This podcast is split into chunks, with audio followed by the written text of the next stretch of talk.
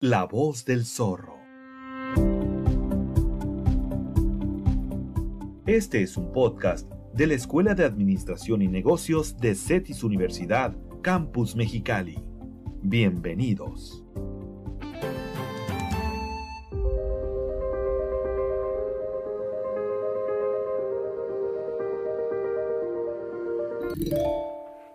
¿Qué tal amigos? Me complace saludarles y el día de hoy tenemos en La Voz del Zorro a una invitada muy especial, a quien conozco desde hace varios años, es la doctora Julia. Entonces, eh, ¿cómo estás Julia? Bienvenida al programa. Muchas gracias, Armando. Muy contenta de estar aquí compartiendo este espacio contigo. Eh, muy agradecida y, sí, ya muchísimos años eh, llevamos de conocernos y, y, tú como mi mentor inicial en este, en este campo. Ok, bienvenida. Bueno, pues voy a presentarme, presentar un poco de la trayectoria de Julia.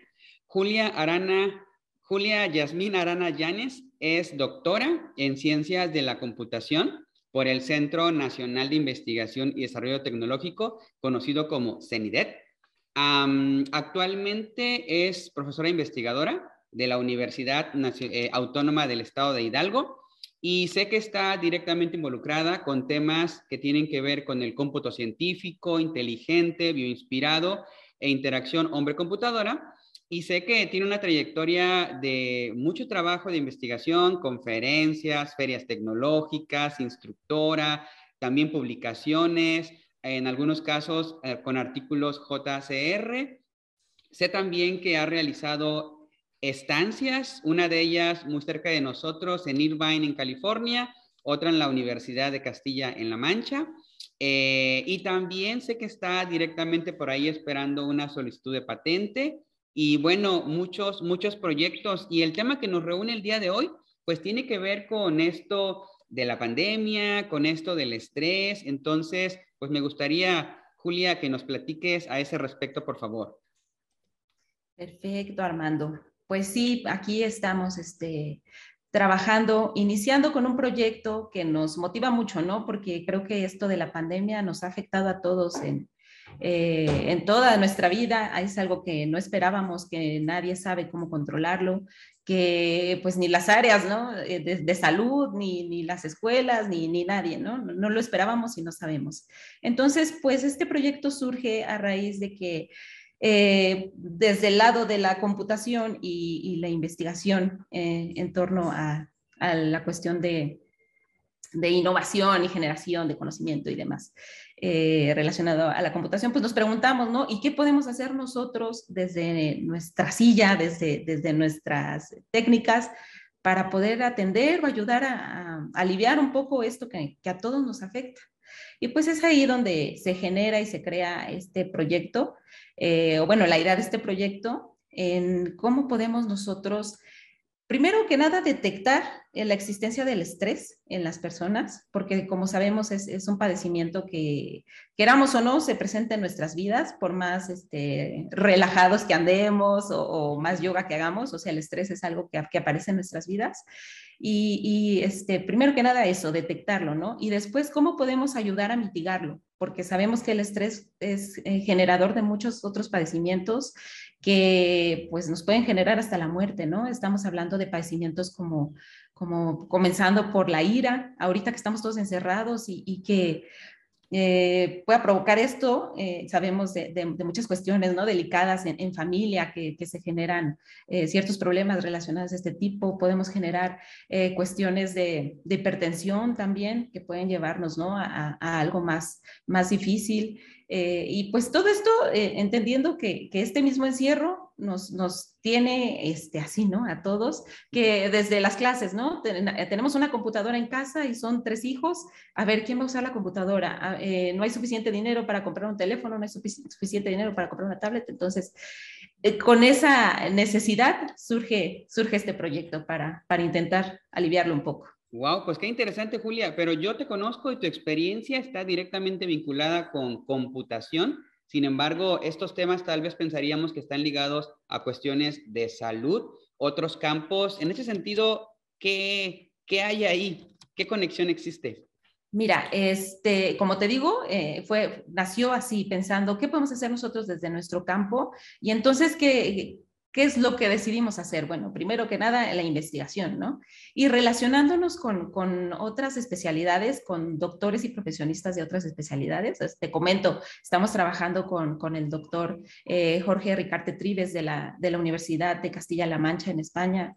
Eh, él, es un, él es psicólogo, nos está ayudando, ¿no? Con, a, conocer todas estas terminologías y, y y todo esto, ¿no? Que nosotros, pues desde el área de computación no dominamos. También estamos trabajando con la doctora Cristina Cuesta, igual de la Universidad de Castilla-La Mancha.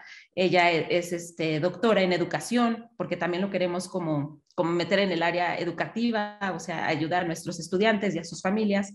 Eh, estamos trabajando también con el doctor Hugo Mar eh, Alejandres, que está allá en la UTES en Morelos. Eh, también en el área de, de, de desarrollo, por ejemplo, y todas estas especialidades, bueno, pues se juntan, eh, trabajamos juntos y estamos procurando un desarrollo así eh, multidisciplinario para poder crear algo que pueda solucionar eh, este problema, ¿no? Que estamos detectando. Ok, pues qué interesante. Y, también yo creo que además de que has mencionado otras disciplinas, instituciones y personas, aquí quisiera preguntarte algo muy ah, concreto que tal vez la audiencia no conozca. ¿Cómo se llevará a cabo la adquisición de, no sé, de, información respecto a las emociones de los usuarios? O platícanos, ¿cuál es la, la dinámica o el modelo de funcionamiento de eso? Ok, pues muy bien. Ah, ah, esto, parte también, eh, soy o me he especializado dentro del área de interacción humano-computadora. Y pues bueno, platicaba yo con mis alumnos, ¿no? Recientemente, hay que entender que ya la computadora no nada más es el gabinete y, este, y nuestro monitorcito, ¿no? Ya la computadora la traemos en el teléfono, en los relojes inteligentes, hasta en el refri, ¿no? Tenemos ya, bueno, no todos, pero tenemos este, una computadora, ¿no? Entonces, hay que aprovechar toda esta tecnología que eh, donde ya la interacción que se da ya no es eh, que yo haga una solicitud por escrito y que me regrese un resultado, ¿no? Ya está leyendo nuestras eh, pulsaciones eléctricas, tanto de, bueno, el, como electrocardiograma, los pulsos, cuando caminamos, cuántos pasos damos y toda esta información, ¿no? Entonces, conociendo esto, pues el proyecto eh, implica la utilización de distintos sensores. Estos sensores, eh, como mencionaba, puede ser electrocardiograma, puede ser un, este, electroencefalograma, puede ser un, detector de, galvánico de la piel, puede ser un electromiograma para medir la, tensión en los músculos. Y entonces a través de toda esta información que puede proporcionar nuestro cuerpo sin que nosotros eh, preguntemos a la persona, ¿te sientes estresado? O sea, ya, ya es una información que el cuerpo nos va a dar directamente y, ya podemos determinar si está sucediendo o no está sucediendo esta situación. Ok, pues qué, qué, interesante. Y tocaste un punto también importante, el tema de los estudiantes. Yo creo que muchos de nuestros, de las personas que nos ven, son estudiantes o pertenecen a comunidades académicas y aquí la vinculación de estudiantes en proyectos de investigación seguramente tiene sus retos, desafíos, pero también sus logros. ¿Cómo han ustedes llevado eso o cómo has trabajado esa parte? Mira, pues primero que nada, sí, como tú lo mencionas, es, es, un poco complicado, ¿no? Estamos trabajando con estudiantes de licenciatura, de nivel licenciatura, y pues bueno, lo que hacemos es motivarlos, ¿no? Que se adentren a, estos campos de la investigación, que decidan participar con nosotros, y al final de cuentas, pues eh, darles la oportunidad de, conocer otros mundos, ¿no? No sé si a ti, a ti te pasó antes de, meterte en el asunto de la investigación, ¿no? O sea, que, hay algo más allá y que se puede hacer y que se puede crear este, con los conocimientos previos, eh, hacer otras cosas, ¿no? Entonces aquí lo que nosotros procuramos comentarles es eso. Eh, que se integren, invitarlos a que se integren eh, y proponerles también la participación en redacción de artículos, eh, que, bueno, de estos temas que estamos trabajando pueden surgir muchas tesis también para, para titulación y es la manera como, como hemos este, acaparado su, su, atención, ¿no? Básicamente para que intenten colaborar con nosotros. También esto de, de, comentarles que estamos trabajando con gente eh, de otras instituciones que están incluso fuera de México y que pues más adelante pudiera tratarse de, de que ellos puedan hacer alguna estancia en aquellos lugares o ir a hacer algunas prácticas profesionales a ciertos lugares, eh, pues también ha permitido la motivación en ellos. Pues una última pregunta o casi última pregunta a este respecto. ¿Cómo visualizas esta implementación, este producto, este servicio? ¿Cómo lo visualizas ya eh, beneficiando a la comunidad?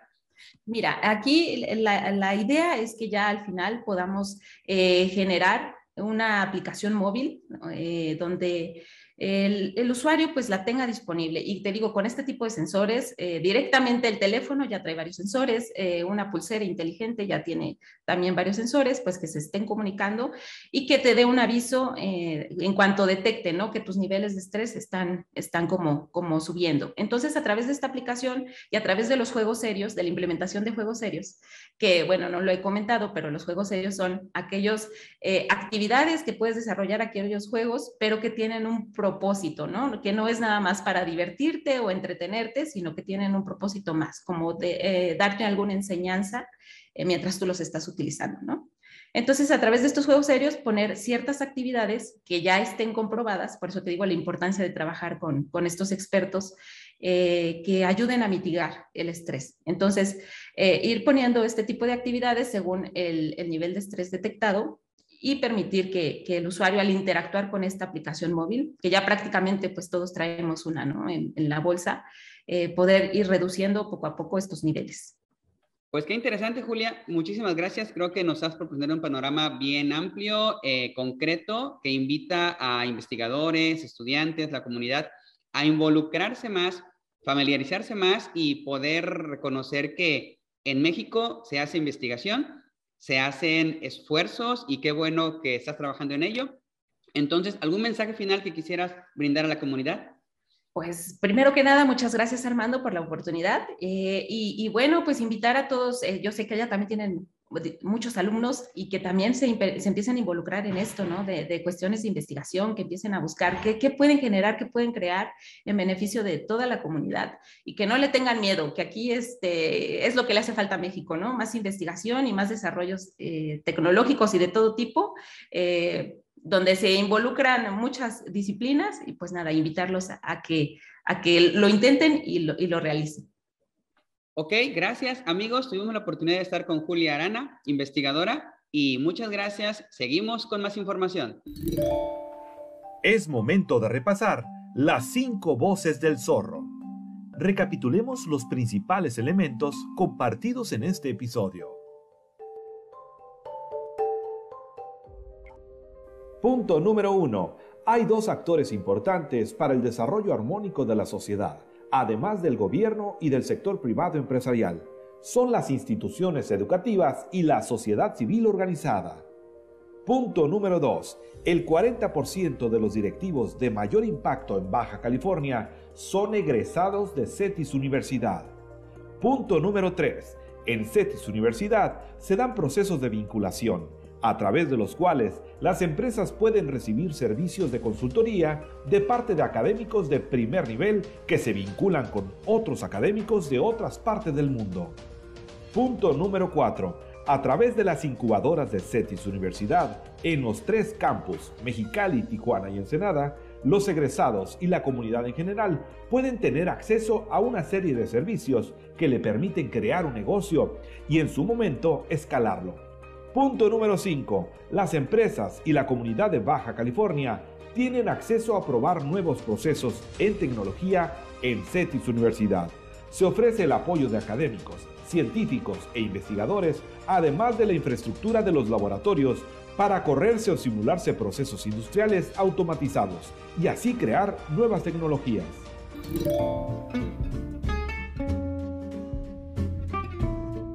Gracias por acompañarnos en este episodio. Recuerde que encontrará algunos enlaces en las notas del podcast hacia sitios de interés y recursos adicionales. No olvide suscribirse al canal y compartir este podcast con el hashtag La Voz del Zorro. Y no te pierdas nuestro siguiente episodio la próxima semana. La Voz del Zorro. Este es un podcast de la Escuela de Administración y Negocios de CETIS Universidad, Campus Mexicali.